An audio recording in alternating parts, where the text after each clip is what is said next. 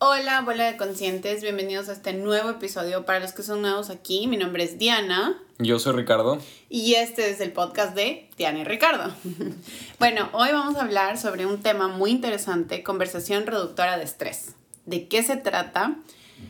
¿Te has preguntado alguna vez qué harías en este momento o si la has tenido? Bueno, Hola, hola de conscientes y bienvenidos a este Tu Podcast, Diana y Ricardo, un espacio donde buscaremos sentir, explorar y reflexionar. Juntos exploraremos la manera de ser conscientes, diferentes y los que queremos cambiar y no sabemos cómo hacerlo, explorar la incomodidad. Este podcast está patrocinado por Familias Conscientes. Sí, nosotros nos patrocinamos y es el proyecto del que más nos sentimos orgullosos, porque lo vivimos día a día. Ricardo nos va a dirigir, así que aquí está el micrófono. Hola, ¿cómo están? Verán, el tema de la conversación liberadora de estrés es una herramienta muy importante para mí en especial y para nuestra relación, por el simple hecho de que la comunicación es lo más importante que existe en nuestra familia. Como lo hemos dicho mucho tiempo con Diana, lo que no se, eh, no se muere el amor, lo que se muere es la comunicación. Entonces hay que generar estas herramientas que te permiten tener una, eh, una comunicación más directa, una comunicación que lleguen hacia el fin. Pero dentro de esto, ¿de qué se tratan estas conversaciones? Estas conversaciones se tratan básicamente de llegar y de decirle a tu mejor amigo, a tu compañero, a la persona que tienes al lado, cómo te fue en el día. Porque como personas necesitamos liberar todo lo que nos pasó en el día, qué es lo que, qué es, qué es lo que te molestó, qué es lo que no te molestó. Y lo más importante es que no te juzguen, no sentirte juzgado, tener esa persona, ese confidente. Entonces, ¿por qué es importante tenerlo en la relación o tenerlo en, en el matrimonio? Es porque indudablemente el que está al frente tuyo tiene que ser tu mejor amigo. Antes que tu esposo, antes que tu pareja, antes que tu amante, tiene que ser tu mejor amigo. Por eso en las mujeres se da mucho estas citas de cafés semanales, porque es donde van y literalmente liberan el estrés de todo el matrimonio y le dicen mi esposo fue así, de tal, tal, tal, tal, y la amiga le responde juzgando al, al esposo y aumentando lo que realmente quieren. Igual en los hombres, los, hombres somos peores, créanme. Entonces, esta conversación liberadora de estrés lo que te hace es quitarte una mochila de encima todos los días y poder entrar a tu casa, a tu relación, sin nada. Pero lo más importante en esto es que no contestes. Tú como pareja no decir nada. Eh, si te piden un consejo, que el consejo sea súper neutral y saber que esto no va contra ti, a pesar de que tú tengas argumentos de decirle algún problema en, en la oficina o en el trabajo y le quieras decir como que, yo te dije que le digas, que reclames, yo te dije que te pongas la mascarilla, yo te dije, yo te dije, yo te dije, no lo digas, ellos, la, la persona lo único que está haciendo es contándote tu día.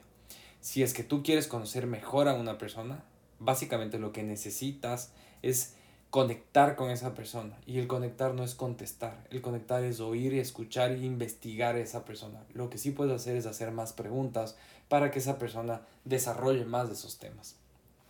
Me parece súper interesante porque muchas veces como mujeres, en este caso voy a hablar como mujeres, eh, no sé si todas, pero nos pasa que este, queremos siempre como aconsejarles, ¿no? Como vienen con la idea de, ah, no, pero es que mi jefe es un así, no me dice cómo hacer eh, eh, esto de aquí y lo otro. Y entonces yo empiezo, pero dile, pero ¿por qué no hablas con él? ¿Pero por qué no le dices? ¿Cierto? Entonces es muy difícil como mujeres a veces callarnos.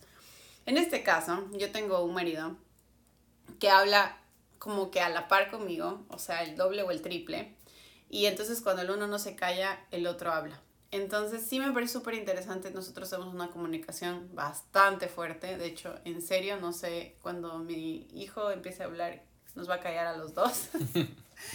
Entonces sí me parece muy interesante esto y quiero que entiendan que el momento que sueltan esto, quitan mucho estrés en la relación, porque muchas veces las peleas que tenemos son súper banales, son súper difíciles de entender por qué nos peleamos por una hoja, ¿cierto? Exacto, y justamente de, a eso vale entender por qué peleas, para qué peleas y de dónde sale la pelea. Pero a mí, yo te voy a decir algo que para mí me ha, me ha funcionado mucho estas conversaciones liberadoras de estrés en la familia y en nosotros dos especialmente, es porque esas conversaciones me permiten eh, con doble intención conocerte saber qué está pasando todos los días y si es que llega a haber un inconveniente sobre cualquier cosa, seguramente va a ir relacionado con lo que pasó en la familia, eh, con lo que pasó en el trabajo, con lo que le pasó a Diana en esos momentos. Entonces les voy a poner un ejemplo. Em, yo me olvidé en la cocina algo sucio, ¿ok? Y me fui a dormir. El otro día Diana se levanta y encuentra sucio. Entonces obviamente la molestia va a ser conmigo porque yo dejé sucia la, la cocina. Pero si es que te diste cuenta el día anterior, Diana me contó que no solo Tiago, sino también sus compañeros en el trabajo se han portado sucios, eh, no ordenan las cosas y dejan por donde sea. Es claro que lo que menos, lo que, lo que está esperando esa persona de ti es que el adulto responsable que está al lado de esa persona sea ordenado y que sea, que sea limpio. Hacemos una pausa para contarte que el taller 21 días para enamorarnos está también disponible para ti. Puedes encontrarlo en nuestra página web www.dianayricardo.org. Espero estés disfrutando este episodio y si crees que a alguien más le puede servir este contenido, no dudes en compartirlo y nos encuentras en todas nuestras redes sociales como arroba familia.consciente o Diana y Ricardo. Gracias y que sigas disfrutando de este hermoso episodio. Obviamente va a estallar contigo. Entonces comienzas a conocer qué cosas tienes que hacer, qué cosas tienes flexibilidades, qué cosas no tienes flexibilidades y a pesar de lo que no te digan que están o no están, em, em, no están dispuestos a ceder, en esas conversaciones ellos te van a decir, yo no estoy dispuesto a ceder en la suciedad o en la falta de respeto o la falta de comunicación. Y si tú interrumpes, esa persona va a dejar de contarte. Pero si dejas que hable y le sigues cuestionando y sigues con, eh, preguntas y preguntas y preguntas, vas a ver la personalidad. Entonces ahí tú vas a saber cómo tú te tienes que comportar con esa persona enfrente. Te da mucha información. Esas conversaciones te dan mucha información. Y eso ha hecho que yo con Diana deje de discutir mucho porque indudablemente esa semana ha tenido muchísimo estrés arriando a las personas que trabajan con ella. Yo no me quiero convertir en uno más que arree, sino quiero convertirle en que yo arriarle a ella y se va a sentir cómoda. me parece interesante cómo me, me examina. Ricardo es una persona que examina mucho y, y, es muy detallista en cómo ver a las personas y sobre todo cómo actuar empáticamente. Y es un don que de verdad trato de, de acogerlo y como que copiarlo de alguna manera porque me parece algo muy interesante y simpático ponerse literal como en los zapatos de los demás que a veces nos cuesta tanto. Eh, a mí sí se me hace un poco más difícil tratar de examinarle tan a fondo, pero sí intento, como por ahí voy, entender cuando se enoja o le molesta algo, o si viene como a contarme algo, ya quedarme un poco más callada, o sea, sí ha sido como un trabajo constante.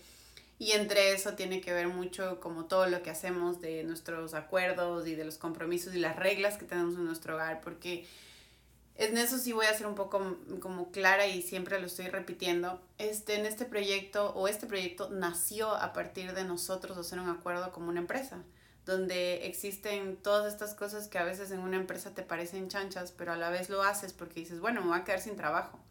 Bueno, en este caso te vas a quedar sin matrimonio y si de verdad quieres a tu pareja y quieres como trabajar en una familia, eh, me parece súper interesante entender que existen acuerdos y reglas de convivencia para vivir armónicamente, este, compromisos donde ambos estemos claros de lo que tenemos que hacer en el hogar y, y en las funciones en general de la casa o de la familia. Entonces, tener eso claro me parece súper importante también. Sí, cada persona tiene una manera distinta de amar y de dar importancia y eso es lo que más he aprendido con estas conversaciones. Porque estas conversaciones te dejan saber que yo doy la importancia a Diana y a mi familia de una manera distinta que la que Diana la hace. Yo no necesito preguntarle todos los días a Diana eh, qué necesita de mí, si es que puedo analizarla y saber qué es lo que puede necesitar de mí. Y Diana tiene otras maneras de amarme y eso no significa que esto te tiene que quedar a ti. Es una herramienta que te puede ayudar a ti, indudablemente. Y en base a los, a, los acuerdos matrimoniales, les recomiendo que se vayan a los primeros episodios de nuestro podcast. Y ahí les contamos cómo literalmente, como Diana les dijo, de firmar el contrato, pero algo que quiero añadir es que cuando nosotros estábamos en ese punto, Diana me dijo, si nosotros no replanteamos nuestro contrato como familia, renuncio. Entonces, obviamente, vino el pánico de perder a la persona que más amaba en mi vida, que pensaba que estaba segura para toda la vida y me dijo que iba a renunciar, entonces he replanteado todo en la vida. Váyanse a los primeros episodios, está muy buena esa historia. Bueno, una de las cosas también muy importantes que, que, como acaba de mencionar Ricardo, son los cuatro lenguajes del amor. Obviamente no tenemos los mismos lenguajes, Ricardo y yo, en muchos sentidos.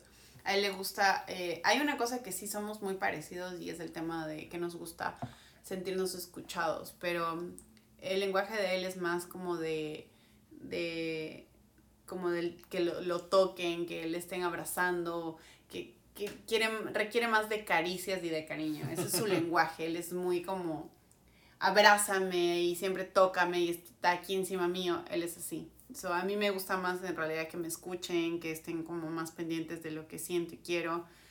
Entonces sí, son lenguajes muy diferentes, pero que a la vez también eh, en algún momento también se conectan. Entonces entender también qué lenguaje es el que tiene tu pareja te va a ayudar a, a descifrar eh, cómo puedes eh, de alguna manera generar que las necesidades estén eh, completas o satisfechas. Porque a veces creemos que si tenemos el mismo lenguaje, este, entonces yo voy a dar lo mismo que a mí me gustaría que me den. Y no necesariamente a Ricardo le gusta lo mismo que a mí. Entonces, de alguna manera, entender qué es lo que a él le gusta me va a hacer darle eso y así él sentirse cómodo y, y sobre todo em, bueno, sí, cómodo en la relación.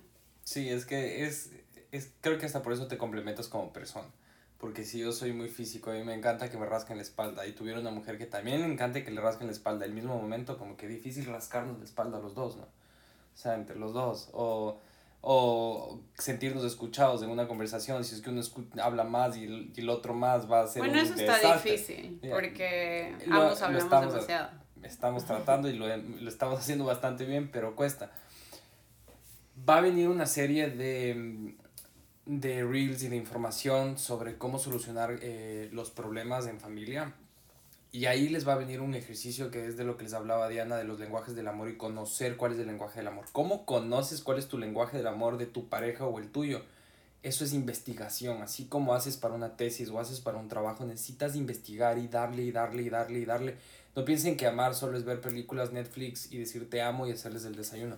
Yo pienso que amar se refleja mucho en horas de horas de horas de sentarse con una copa de vino. En nuestro caso es horas de sentarnos con copas de vino a hablar de todo. Yo le conozco a Diana desde que tiene uso de razón, qué pasó con sus tíos, qué pasó con su mamá, qué pasó con su papá, todo. Todo, absolutamente todo. Y sobre todo creo que también tener el, el amor súper claro en, en que nosotros creo que como, o sea, voy a meter ahí, si la, o sea, no sé si es la generación, si es la edad, no sé, pero tenemos muy estructurado eh, que telenovelas o películas o Disney nos ha entregado el amor de una manera muy romantizada.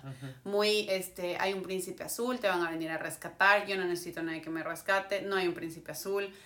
Eh, siempre como que este tema del engaño y la infidelidad, todas estas cosas que nos estructuraron y que muchas sí son ciertas porque las hemos visto también, pero hasta qué nivel tú, como muchas veces también hemos hablado, reconstruyes estos conceptos y los borras a los que no te interesan y te quedas con los que de verdad quieres para crear un amor que te haga sentido a ti.